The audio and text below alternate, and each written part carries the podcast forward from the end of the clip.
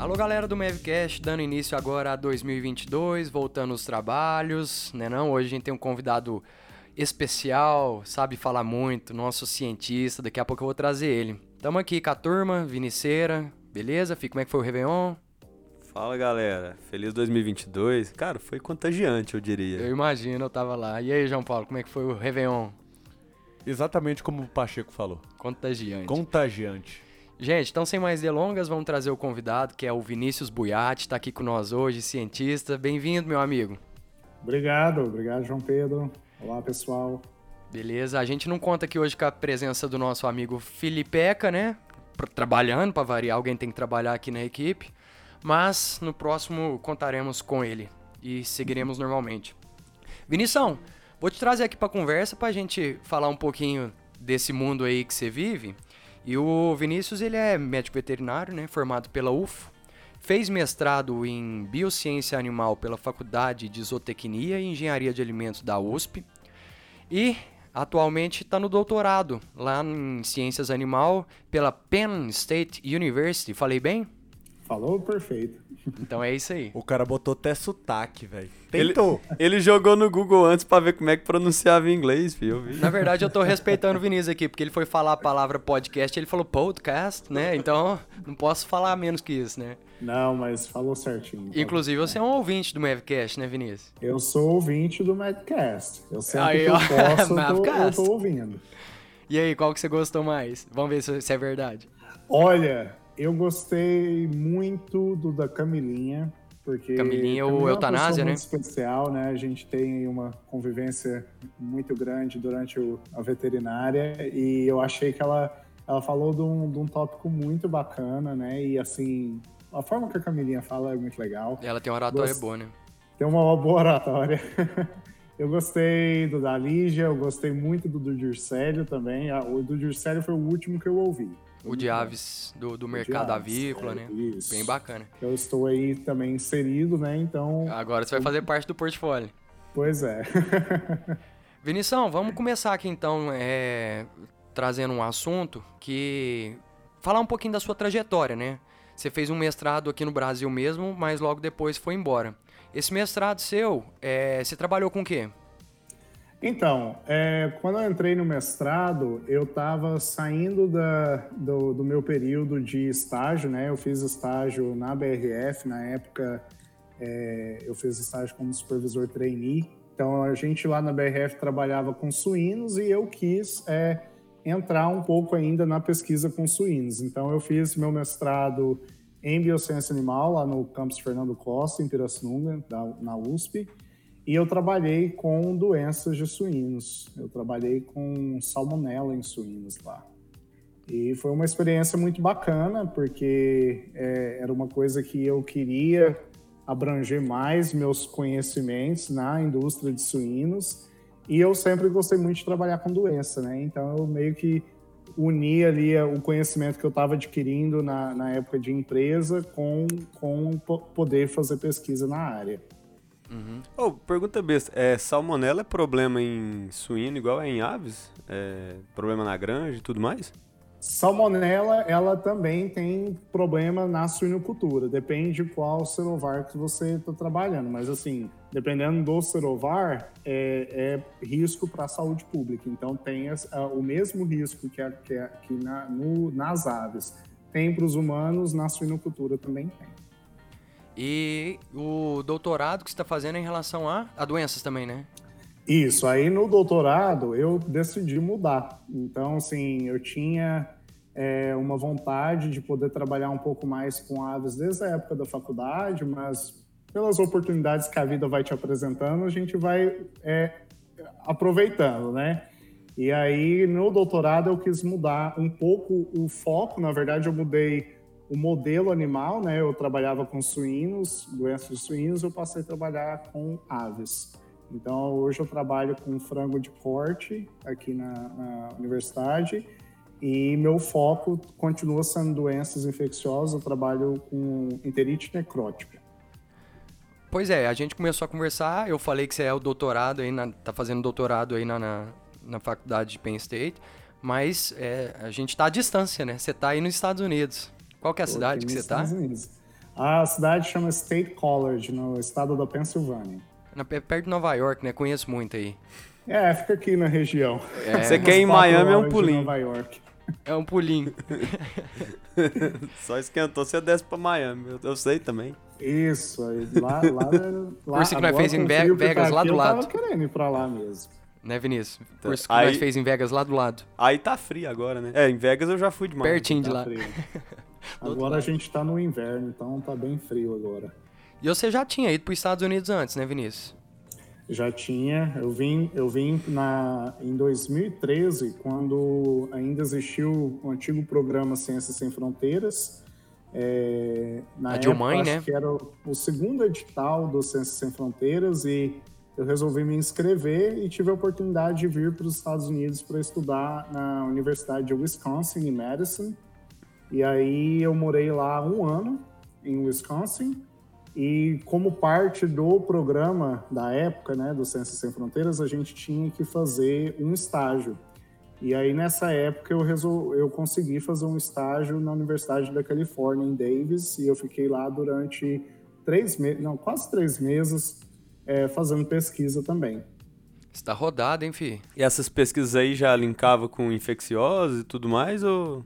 Linka, eu sempre acho que meu pezinho sempre foi ali nas, nas doenças, em prevenção. Então, eu comecei assim me interessar quando eu estava na UFO, né? Então, assim, nas disciplinas mesmo de microbiologia, eu já, eu já me interessava bastante. E aí eu vim para os Estados Unidos, é, tive um pouco de experiência dentro da faculdade onde eu estudei, mas quando eu fui para o meu estágio, eu fui trabalhar com salmonela. E aí era um professor que o foco dele, na verdade, era em humanos, mas assim, ele, o foco era total na, na- no agente. E eu estudei durante esse tempo lá, fiquei trabalhando com ele. Quando eu voltei para o Brasil, eu já fui é, tentar trabalhar com doenças. Aí eu já fui procurar mais focado.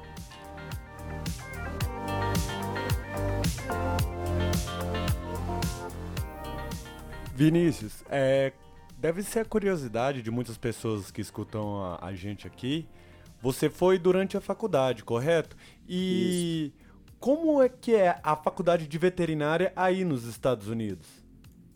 A faculdade de veterinária aqui, é, eu diria que é um pouco diferente, no sentido de que a estrutura do curso, ela, ela é diferente. Então, no Brasil, a gente é, segue o ciclo ali de terminar o ensino médio, faz um vestibular para entrar na faculdade, né?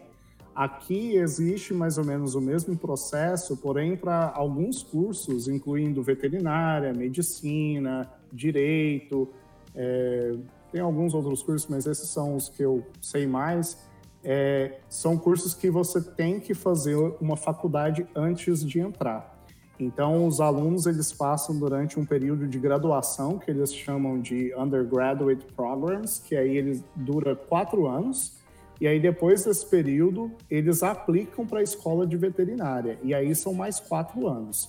Então, Carai, no total, para formar um veterinário aqui, demora em, em média oito anos é, de, de, de faculdade, né? E, e é particular aí as faculdades, né?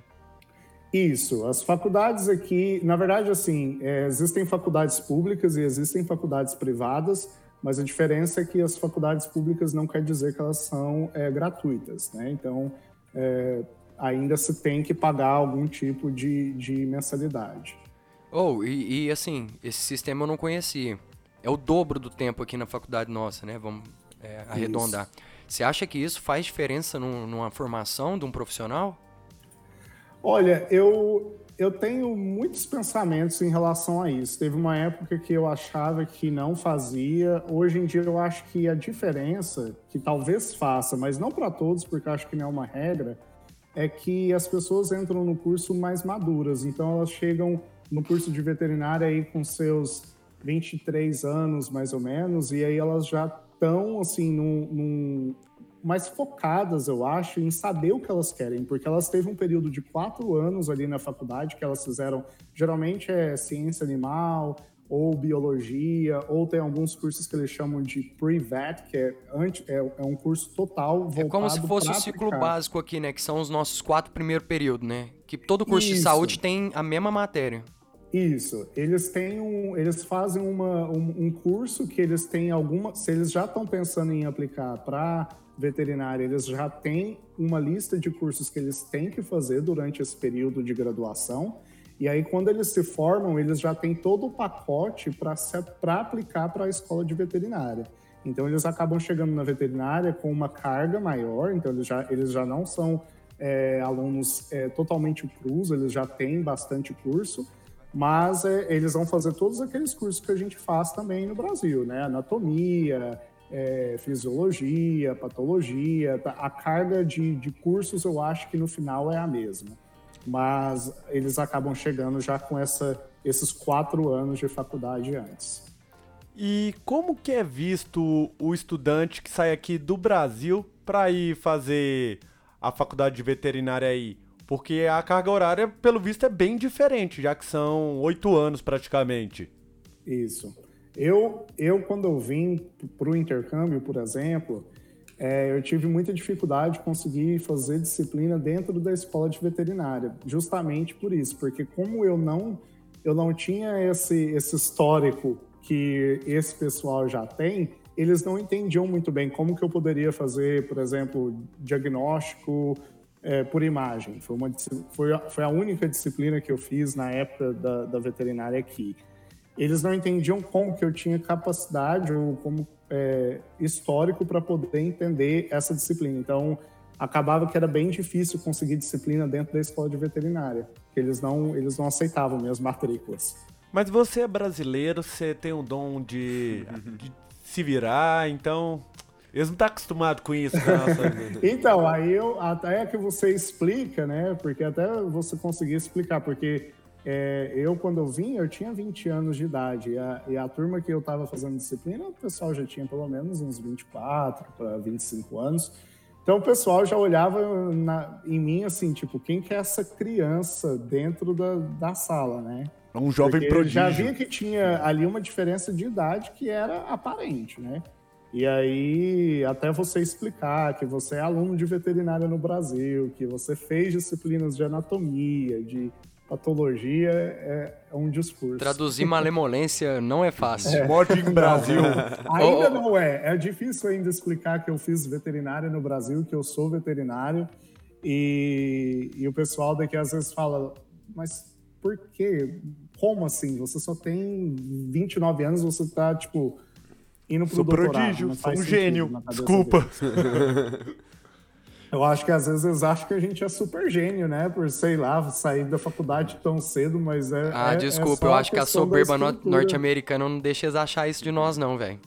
mas, ok. Ou, oh, essa conversa me deixou encucado. Quando deve sair uma graduação em veterinário, cara? Aí. Oito anos, cara, pagando é... em dólar. É bastante, é muito caro, assim, é uma coisa que agora eu vejo é, o quanto é caro, é, porque eles têm, durante, eles já têm esse período de quatro anos, né, antes da veterinária, e que já é bastante caro. Então, assim, uma, a média, é, eles chamam de tuition, que é o, o, quanto que você paga por semestre, porque eles, eles te cobram por semestre, né? É, é uma média de, aqui na faculdade que eu tô, de mais ou menos uns 12 mil dólares. Então... Por semestre é, por semestre. E aí, durante um período de quatro anos, né, você faz as contas. É bastante dinheiro. E aí, depois, quando você vai para cursos igual medicina, veterinária, que, que eles consideram é, como se fosse uma pós-graduação, né, que a gente fala aí no Brasil, eles chamam aqui de grad school, é, já é mais caro ainda, porque é uma Bate mais, mais de milhão. Seu pai tem que ser o Neymar. É, o, o, que acontece é que a maioria aqui, eu, pelo menos todo mundo que eu conheço, eles têm é, empréstimo, né? Pra, é, que eles chamam de. FIES. É, é, isso, é como se fosse o FIES aí. Tem os programas que, que são é, é, financiados pelo governo, né? Os empréstimos financiados pelo governo, como o FIES. Mas tem empréstimo particular, tem gente que faz empréstimo em banco. A agiota.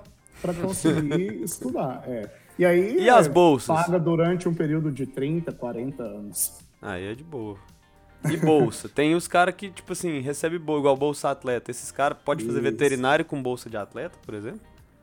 Ou é meio Olha, específico? Eu não conheço. Você não trabalha é, na faculdade, não? Eu acho que quando você vai para para pós-graduação, né, que veterinário inclui nesse, Ah, nesse grupo, eu acho que já não tem mais isso, assim, de bolsa atleta. Eu acho que a bolsa atleta é quando eles estão no período de graduação mesmo. Mas Até porque se o cara não virou sei. com 27 anos, ele não vira mais, né?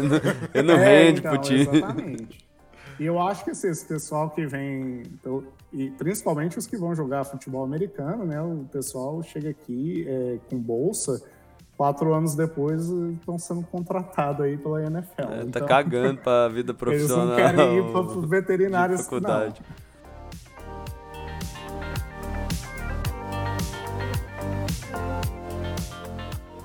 Ô, ô Vini, posso chamar de Vini, né? Muitos anos. Oh, claro. É, mas o veterinário aí, ele é mais valorizado, né? É uma profissão nobre, não tem isso?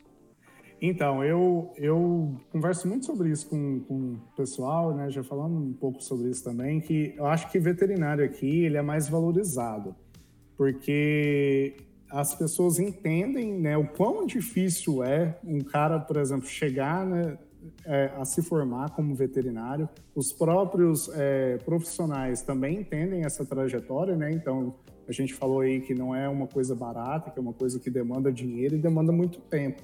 Então, chega no final, eu acho que é uma, uma cascata de coisas que fazem o, o profissional se valorizar mais.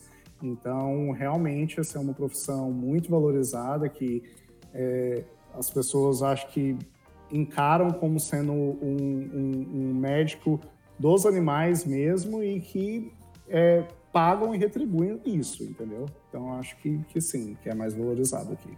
É, e você comentou aí de ser mais caro e acaba que entra como uma pós, né? E é, é, o funil aí é muito maior, né? Tipo, Você vai ter muito Sim. menos profissional disponível no mercado do que tem no Brasil, por exemplo, que tem metade das facul do mundo. Exatamente. Eu acho, eu não sei te falar o, o número exato de faculdades aqui, mas eu acho que são menos de 40 faculdades de veterinária no país Eu, inteiro. eu acho que No ano passado eu falei, era Mineiro tem mais que 32, eu acho. Não, não tenho Isso, certeza. é, é, é menos do que o número de estados. Tem estado que não tem curso de veterinário. Isso. Por exemplo, aqui no estado da Pensilvânia só tem duas faculdades de veterinária e uma não é. E, tipo, a Penn State não tem faculdade de veterinária, acho que a Universidade da Pensilvânia tem, e tem uma outra universidade que tem, mas assim. É, é bem pouco mesmo. Não tem. E, e aí, faculdades. cara, tipo assim, você passou pela UFO, e aí depois você rodou duas faculdades aí, voltou pro Brasil, passou pela USP, né? Cê- eu acho que você deve ter Uhum. passado em mais faculdade aí pra fazer congresso, foi em Unesp ali e tal. É, e aí depois você voltou pra aí, então você tem, você tem um comparativo muito bom, eu acho, assim, de perfil de faculdade aqui, e aí?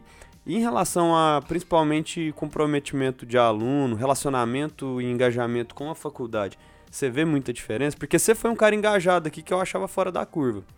De ver assim o que, que você tinha de relação com a faculdade e tudo mais. A gente sabe que a maioria não tem, não tem esse empenho todo. O que, que você sente, assim, que é normal? Olha, eu, eu assim, eu não tenho tanto contato com o pessoal da graduação aqui, mas na época que eu, que eu vim para o intercâmbio, eu, eu acho que o pessoal aqui, eles, é, assim, eles são focados, mas eles também têm muito menos aulas do que a gente. E eles acabam que eles têm uma rotina também fora da universidade. Então, muita gente acaba trabalhando, porque, igual a gente estava falando, é, a faculdade é paga, então, geralmente, eles têm que ajudar é, a, a lidar com as despesas, né? Então, de moradia, de alimentação. Então, muita gente acaba trabalhando enquanto está fazendo faculdade.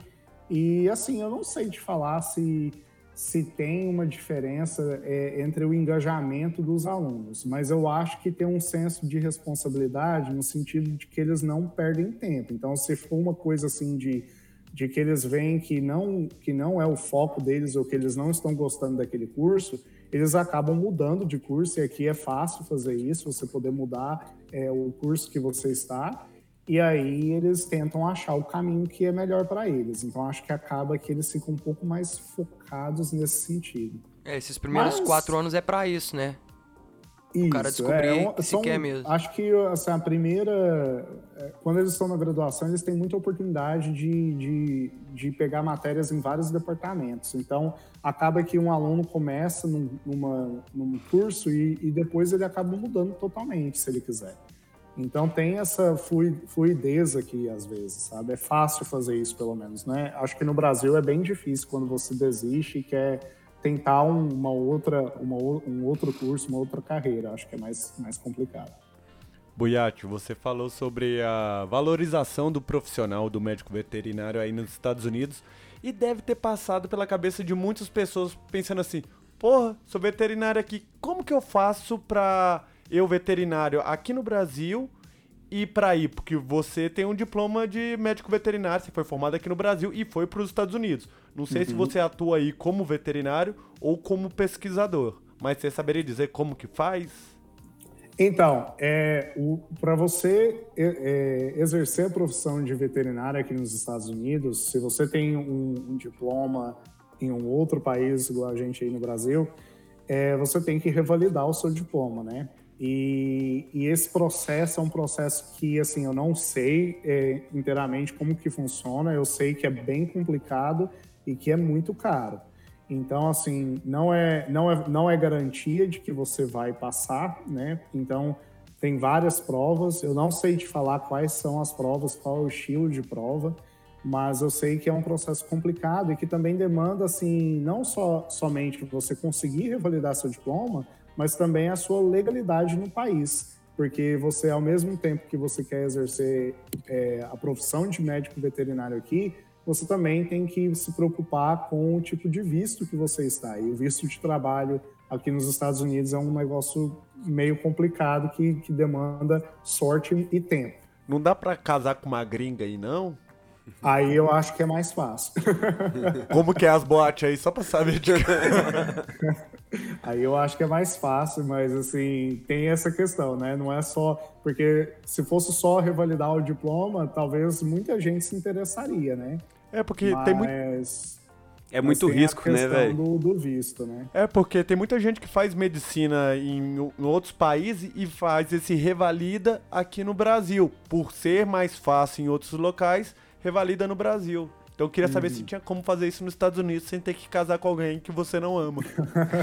eu acho que o inverso é mais fácil. Alguém de fora vir atuar no Brasil, acho que aqui o processo vai... Aqui é bagunça. É malemolência, né? Hein, Vinícius, aí você falou que é, aí você então não atua como veterinário, né? Não atuo. Se eu não me engano, hoje você é cientista. Isso. É, que eu, eu acho, eu quero assim, que você falasse... Tenho... Por... Meu Desculpa. curso de veterinária, para mim, eu sou muito orgulhoso né, de ser veterinário, ter feito veterinária, mas ele me serviu como base para poder exercer o que eu exerço. Então, eu, eu trabalho com, com doenças infecciosas, né, e, e foi muito importante para mim, mas eu não, eu não exerço a profissão de veterinário. Porém, quando eu estou dentro da granja diagnosticando doença, é a mesma coisa. Eu só não consigo assinar ou receitar um, algum medicamento se eu quiser, eu não posso fazer nada disso, porque eu não tenho a licença para atuação. Aqui também não pode, mas o pessoal tudo sai receitando trem. Aqui é pior, ainda não que os caras não sabem nada, né? É. Hein, ô Vinícius, mas eu acho é, interessante essa questão, porque aqui no país, quem é pesquisador ou é professor, né, é, uhum. não é visto não é valorizado, né? Vamos falar assim. E aí nos Estados Unidos tem a profissão de cientista, né? Eu acho isso muito legal, Sim. cara. É, aqui eu, eu acredito que para quem gosta de, da área de ciência, da área de pesquisa, é, tem muito campo de atuação. Então, as empresas elas contratam pessoas de nível de é, mestrado, de doutorado, para atuação em, em, dentro das empresas com pesquisa e desenvolvimento, é, com é, cargos mais técnicos. Então, assim, existe é, um campo muito grande de pessoas que, na verdade, né, a academia, ela é muito é um, é um, espaço muito pequeno, que é muito concorrido. Então, muita gente que também quer ser professor, quer trabalhar dentro das universidades.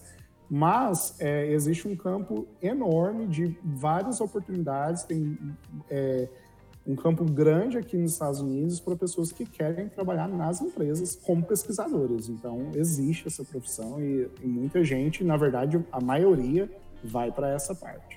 Você não enxergou uma abertura é, como essa que você teve nos Estados Unidos a, nas empresas daqui? Porque a gente tem muitos laboratórios, por exemplo, aqui sediados no Brasil que fazem essa parte de desenvolvimento de produtos. Uhum.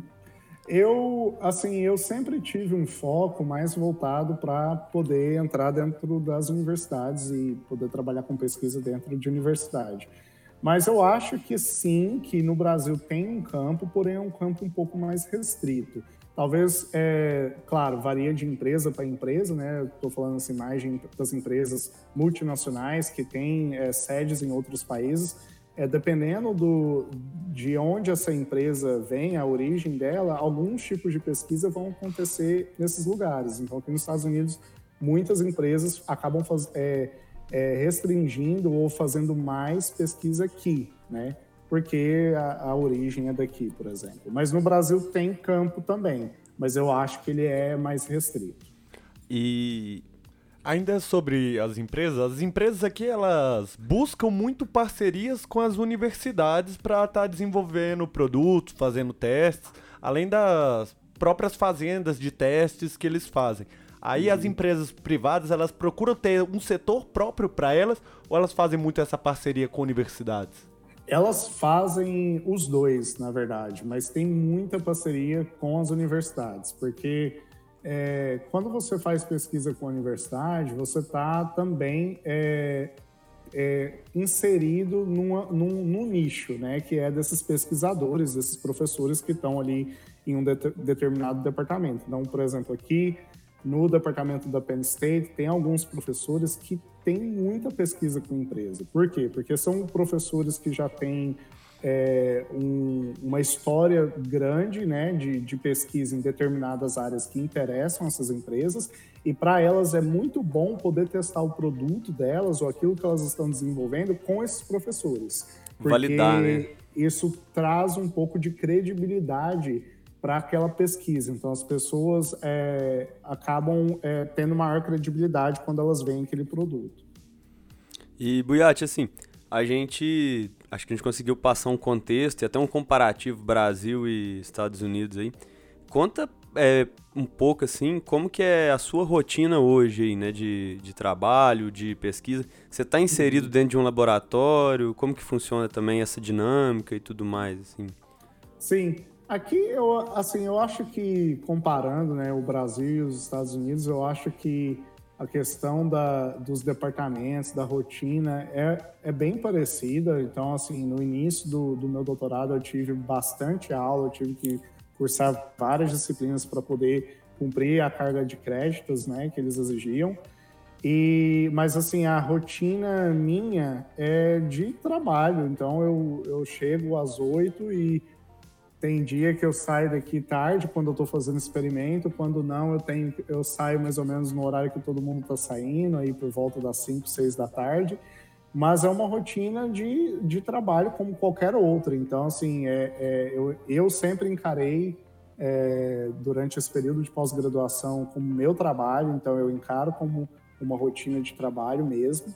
E eu acho que é como as pessoas veem aqui também. Então, eles e já cê... enxergam a gente como né, pesquisadores dentro da faculdade. E você não participa só da sua pesquisa, né? Você realmente está ativo dentro de todo o laboratório ali.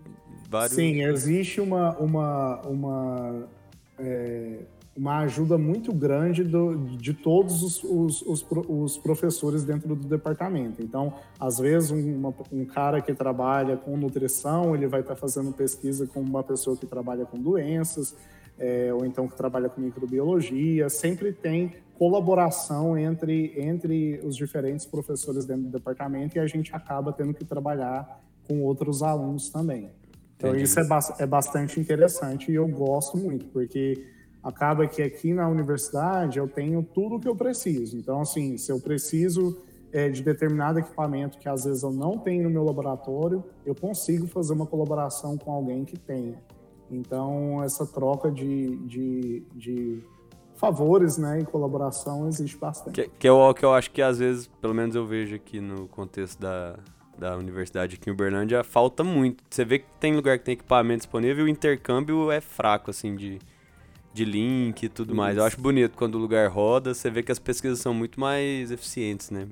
Isso, eu acho que isso é muito importante, né? Porque quando a gente fala de pesquisa, a gente nunca, a gente não sabe tudo, a gente é, tá trabalhando às vezes no, no tópico que você trabalha há anos, mas você vai explorar alguma parte do seu projeto que não tem nada a ver com, com o que você faz, e aí é, é interessante quando você pode é, chegar em uma outra pessoa que saiba que possa te ajudar, e isso faz colaboração e, e te ajuda até é, incrementar o seu trabalho mesmo e aumentar o impacto que ele pode ter no futuro. Então, isso é, é muito importante.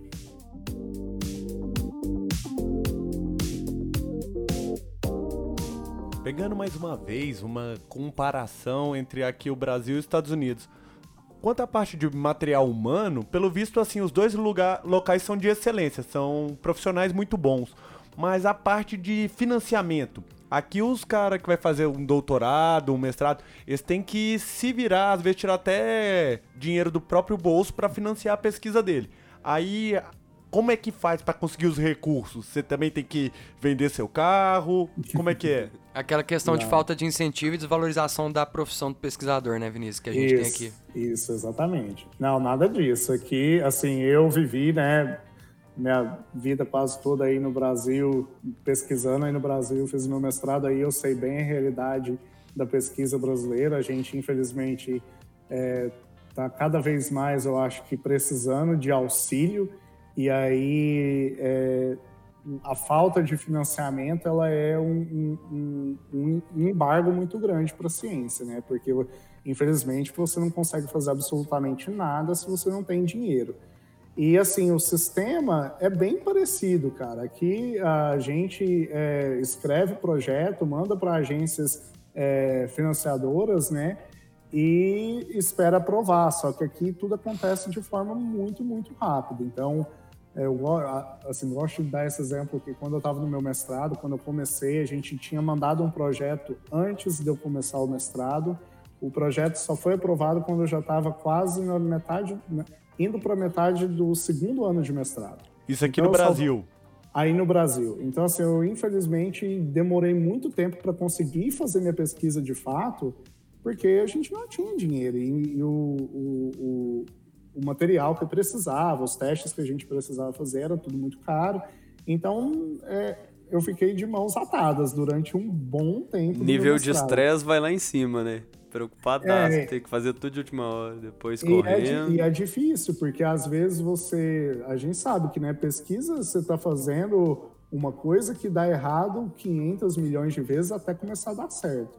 Então, é, acho que acaba é, impactando as pessoas que estão na, na, área, que querem né, produzir, que querem é, publicar, que querem fazer as coisas, mas que a, ah, chega uma hora que você não tem o que fazer. E aqui eu acho que as coisas acontecem de forma mais rápida porque tem financiamento. Então, o financiamento vem, tem corte também, as pessoas aqui reclamam dos cortes quando acontecem, mas ainda a gente está um passo na frente, querendo ou não, né? Porque tem dinheiro, assim, o pessoal aqui não, não, não, não economiza muito, não. Fico muito feliz por você não ter que vender a sua Porsche. Isso, é. eu não tenho, mas se eu tivesse, eu ia ficar bem triste. é, eu acho que é, você comentou aí, igual você enxerga como o seu trabalho mesmo, porque de fato você é cientista, aí você é reconhecido como cientista. Inclusive, é, você recebe para trabalhar como cientista aí, né? Você não está fazendo uma extensão de graduação simplesmente. Você já Sim. atua como. O doutorado já é um trabalho, né? Tipo, você é um cientista, Sim. você é um pesquisador, você está criando algo e está recebendo por isso, né? Sim, é, aqui a gente é, tem um salário também, né? Não é, isso não é, é verdade para todos, infelizmente. Então, assim, eu tô aqui por uma bolsa do meu departamento mesmo. Então, é, eles pagam toda essa questão que a gente estava falando do, da, do, do, dinheiro que, da, da pós-graduação, né, dos tuitions, eles pagam é, essas coisas, mas eles também te pagam um salário, né? Porque não dá para viver aqui nos Estados Unidos sem salário. E eu não posso trabalhar assim num emprego que não seja de, é, linkado com a universidade, porque eu sou eu tenho visto de estudante. Então, é, o salário ele me permite estar aqui fazendo o que eu gosto. Boiate, o que, que é mais fácil? Ir aí fazer uma graduação ou ir aí fazer uma pós-graduação igual você está fazendo?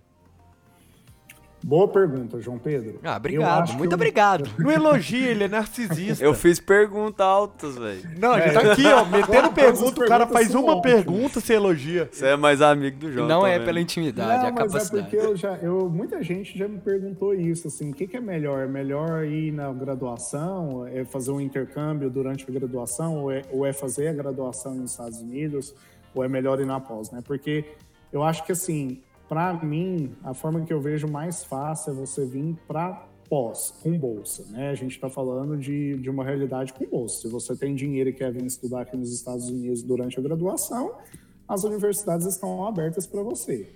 Mas eu acho que para quem está procurando bolsa quem precisa né, de bolsa, é, a pós-graduação é a forma mais fácil de se chegar aqui, porque é onde você pode encontrar esses programas que vão ter algum tipo de bolsa e que vão pagar tudo para você, né? Porque, igual eu falei, é difícil você vir e não, e não ter como se sustentar. É, aí se você vai para um intercâmbio ou para uma graduação, às vezes o, o governo daqui que te auxilia, né? Se você vai fazer uma Isso. pós-graduação, já é com a universidade daí, né? Isso, aí depende. Tem, tem muitas pessoas Pareia que vêm muito, do né? Brasil com bolsa do Brasil, né? Vem com programas, Sanduíche, tem né? programas da CAPES, tem programas é, das, das agências financiadoras do- dos estados, né? FAPEMIG, FAPESP. Então tem o pessoal vem com, com, com bolsa do Brasil também. É, geralmente são bolsas de, de duração de um ano ou doutorado completo, depende. E tem bolsas que aqui que são daqui, que você aplica diretamente com a universidade, com aquele professor. Então, às vezes, ele tem é, um, um- um financiamento que foi aprovado de algum projeto e ele tem dinheiro para receber algum aluno. Então, eles abrem processos para poder selecionar alunos. E foi assim que eu vim. Eu vim, eu apliquei por um processo de bolsa daqui. E, agora uma pergunta de quem tá interessado mesmo. É, tipo assim, é, igual você comentou lá quando você fazia o mestrado, o fato de atrasar sua pesquisa por falta de incentivo, isso aí eu já vejo como um fator de estresse muito grande. Você calcula e aí, igual você falou, você já sabe que a pesquisa ela dá errado várias vezes para dar certo, se você tem um prazo curto, piora mais ainda. Uma bolsa de mestrado aqui, ela não sustenta ninguém, né? Tipo assim, é muito complicado pra pessoa viver só com isso, ainda mais se ela tiver que sair de onde ela mora para se estabelecer no local ali e tudo mais. Em relação ao estresse, assim, você acha que é mais tranquilo estar aí? Tipo, não em relação à cobrança, porque igual você falou, você tá trabalhando, você vai ter que entregar bem, mas estresse de rotina, Isso. de, de vida e tudo mais, você acha que aí tem mais qualidade? Só de não ter que ficar escutando certas pessoas falando, Olha, eu acho que assim, aqui a gente, igual você falou, né? é, por eles estarem pagando de alguma forma, sempre vai ter cobrança, né? Acho que cobrança você vai ter em qualquer lugar que você for trabalhar. Isso. Mas eu acho que a pressão, pelo menos aqui eu sinto mais aqui, é a questão de produção mesmo. Então, é, você não vê as pessoas sentadas esperando as coisas acontecerem, porque eles te cobram mesmo, eles precisam que você publique. Os professores, é, pode ser o professor mais novo do departamento ou o professor mais velho, eles querem que você produza. Então, existe essa pressão constante de você estar fazendo seus experimentos, estar correndo atrás e não esperar ninguém. Então, assim, eu vejo que essa é a pressão que talvez no mestrado, por, por eu ainda estar mais imaturo, né, eu esperei muito, eu acho, de é, vir a, a, a, a- como é que fala? A autorização de cima, né? Ah, você agora pode fazer isso, ah, você agora faça isso. Aqui acho que não tem muito isso, é você caminha é, com seus próprios pés e faz o seu, o seu trajeto e eles vão te cobrando. Então, assim, tem uma pressão um pouco diferente nesse sentido. Mas, pelo menos, igual você falou, eu não tenho que me preocupar se eu vou ter dinheiro para comprar o material que eu vou usar no meu experimento. Porque se eu estou fazendo experimento o professor aprovou o experimento, é porque tem dinheiro e vai acontecer. Então, assim, outra coisa que aqui é, ve- acho que já tem, tem mais de dois, vai fazer dois anos, não, tem mais de dois anos que eu tô aqui. Eu acho que eu não me acostumei. É quando você precisa, por exemplo, de comprar algum material, às vezes no, não vou falar no mesmo dia, mas no outro dia já aconteceu de chegar coisa para mim. Então, se, é, qualquer tipo de reagente, material de laboratório mesmo, tubo, é tudo muito, muito rápido, sem burocracia. Então, você mesmo compra. Geralmente, os professores dão essa liberdade para o aluno comprar. Eu, é, é muito, muito fácil. Então, você acaba que você fica sem, entre aspas, aquela desculpa de estar tá parado porque está esperando alguma coisa. Aí é ruim, hein? Nós gostamos de dar uma enroladinha. Oh, mas pro cara que gosta de pesquisar, você montar o cronograma e conseguir executar ele é bom demais, isso, cara. Tá isso, tá eu conheço muito, assim, eu conheço gente que entrou no mestrado, que o mestrado é muito rápido, né? O mestrado aí dois anos é, passa rápido. Tem gente que entra no mestrado, o meu, um colega de laboratório meu, ele no segundo mês de mestrado ele já estava rodando experimento. Então isso é uma coisa assim que é rápido mesmo, porque o dinheiro está aqui, eles já têm um plano para você, se você já puder correr e executar, tá tudo na sua mão. Então, se é você bem, executa, bem você fácil. gera mais dinheiro, né? Exatamente. É, porque é isso aí, eles querem que você né, faça logo tudo para que eles consigam publicar e pedir mais dinheiro para poder fazer a roda girar, né? Além de você aí de estrangeiro, tem mais a, alguém aí do Brasil ou de outros países? No seu aqui, departamento? Aqui no meu departamento, é, sou, é, tem dois, duas pessoas muito queridas né, que veio da, da Federal de Berlândia, que é a, a Ana, a Ana da, da nossa sala, da 72ª turma, e o Leone. O Leone, se eu não me engano, ele é da 75 turma de veterinário. O Leone. Ah, eu lembro. Leone Martins. Manda um abraço eles... para eles, eles estão te ouvindo Manda agora. um abraço. Inclusive, Leone, Ana, pode entrar aqui. tá no arquivo confidencial, bicho. é, então, os dois estão aqui. Eu, quando eu cheguei, tinha brasileiros aqui é, que não eram da UFA, eram de outras faculdades. Tive um prazer muito grande conhecer o Pedro, que hoje ele é professor, ele trabalha na Universidade da Califórnia, em, em Davis. É, na verdade, não é na cidade de Davis, mas é o mesmo campus. E são, eram pessoas que vieram também do Brasil, querendo trabalhar aqui com pesquisa e foram muito bem sucedidos, já terminaram, já, já se graduaram. Eu fiquei sozinho durante um tempo e aí depois veio a Ana e depois veio o Leone. Então tem dois, dois brasileiros aqui junto comigo. E você comentou de é, você ter que caminhar, né, com suas próprias pernas, mas ao mesmo tempo você comentou que você mudou a sua linha de pesquisa, certo? Então, Isso. Então tinha muita coisa que você não tinha conhecimento. É, por uhum. mais que você tenha que caminhar com as suas próprias pernas, assim, o suporte intelectual da equipe e tudo mais, isso aí acontece? Sim, sim, com certeza. Assim, não, é, é aquela coisa, né? Eu acho que você tem que, que chegar nas pessoas e pedir ajuda. Não é uma coisa que vem na sua mão, que eles vêm e falam, ah, a gente vai te dar um treinamento, a gente vai fazer isso.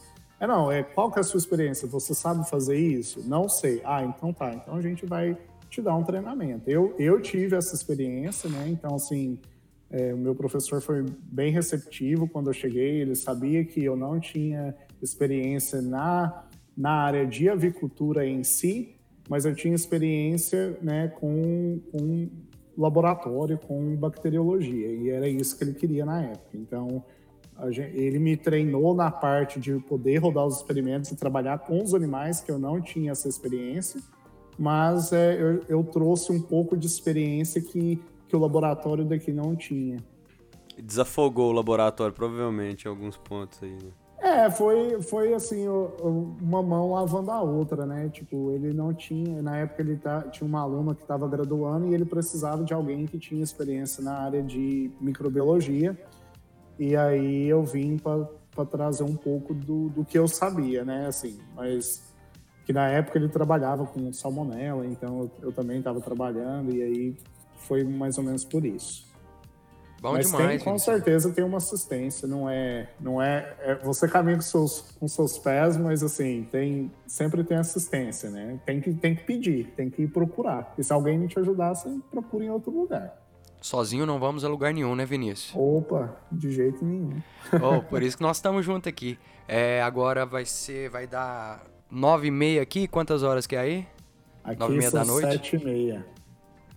João Paulo quer fazer uma pergunta pra você nessa hora. Agora, a pergunta mais esperada por todos. Happy hour. Não, é. Quando você vem pro Brasil pra trazer os iPhone? Olha, eu vou pro Brasil agora em fevereiro. Já, na verdade, era pra ter ido pro Brasil em dezembro. Teve o drama do Réveillon, né, Vinícius? Conta aí. Acabou que deu um BO, né? Eu, pe- eu acabei pegando Covid dois dias antes de viajar e aí não pude, não pude ir, mas se Deus quiser agora em fevereiro. Relaxa, aqui nós tudo tá, já deu, já deu pela segunda vez.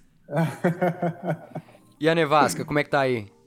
Não, aqui tá tranquilo, cara. Nevou, cai umas chuvas de gelo, assim, que aí para as estradas tudo ao redor, mas até que esse ano não teve muita neve, não. Ano Mas tá passado tudo teve bem. mais. Agora, assim, pra nós fechar tirado, aqui... falar, não, teve uma nevezinha esse ano, mas foi de boa. É, o povo viaja Já fez 3 boneco mil de quilômetros neve? aqui no gra... pra ir pra Gramado ver essa porra e eu sei aí.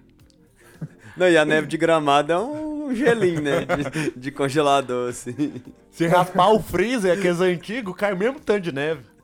Ah, mas neve é bom, pelo menos deixa o lugar mais bonito, né? Dá pra, acho. é, dá pra gelar cerveja sem gelo. Você só botar do lado de fora. Olha aí. Vinícius, é, como se fosse um recadinho também final pra turma que tá ouvindo, é, e também uma pergunta, né? Pra quem quer estudar aí fora, que seja fazer um estágio, ou alguém que já graduou, fez um mestrado igual a você e tem interesse em fazer um doutorado aí, o que, que a pessoa tem que fazer? O que, que ela precisa de algum pré-requisito? O que, que ela, é, quem que ela tem que procurar?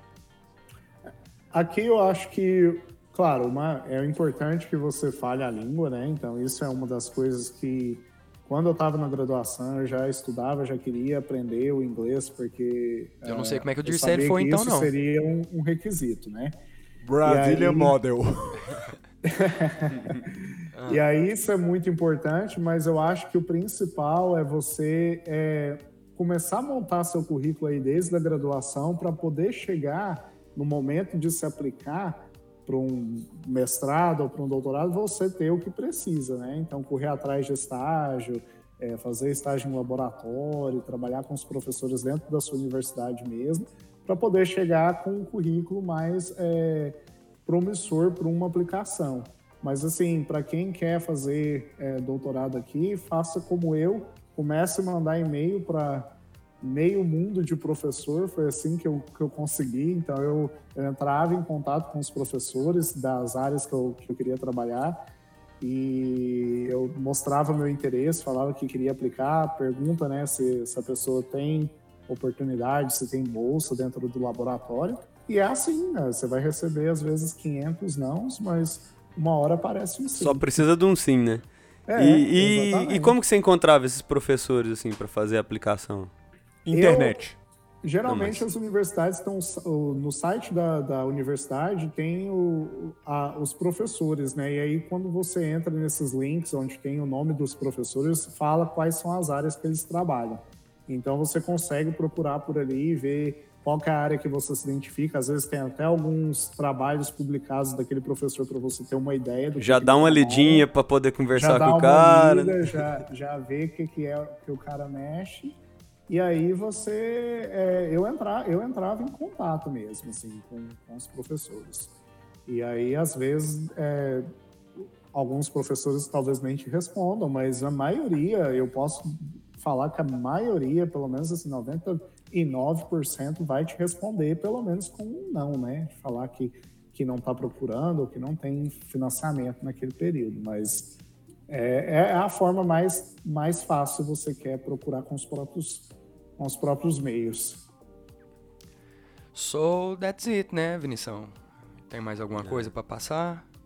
Não. João Paulo foi excelente, né? Já tem Foi. muita coisa pra, pra turma absorver, né? Sim, sim. Gostei muito, é porque uma co... minha irmã ela trabalha nos Estados Unidos, mas nada a ver. Então é legal saber como é que é ser veterinário. Vai que um dia resolve ir pra lá.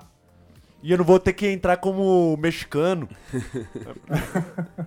É, cara, eu acho, eu acho bom esse bate-papo porque eu tenho, tipo assim, eu tenho algum certo interesse em fazer. Eu converso com que eu fiz o mestrado agora.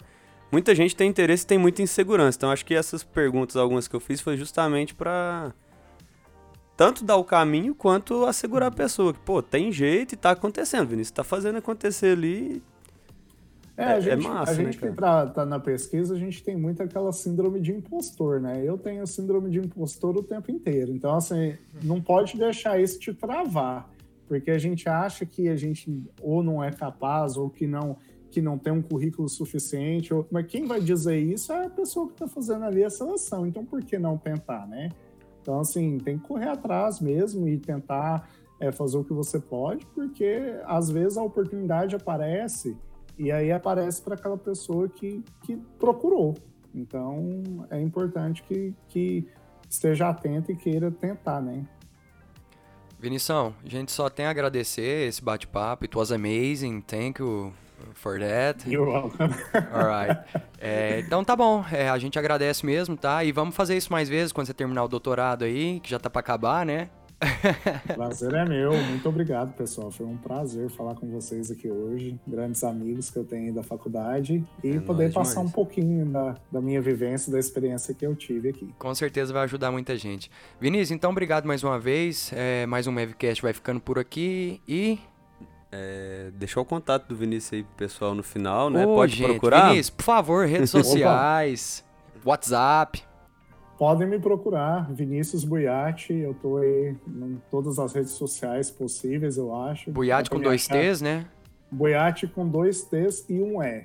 É, e o arroba vai estar tá lá também na descrição do episódio. Pode ler aí, tem um textinho aí no episódio, galera. Vocês podem ler. Inclusive, aproveita e já aperta para seguir o podcast se você não segue.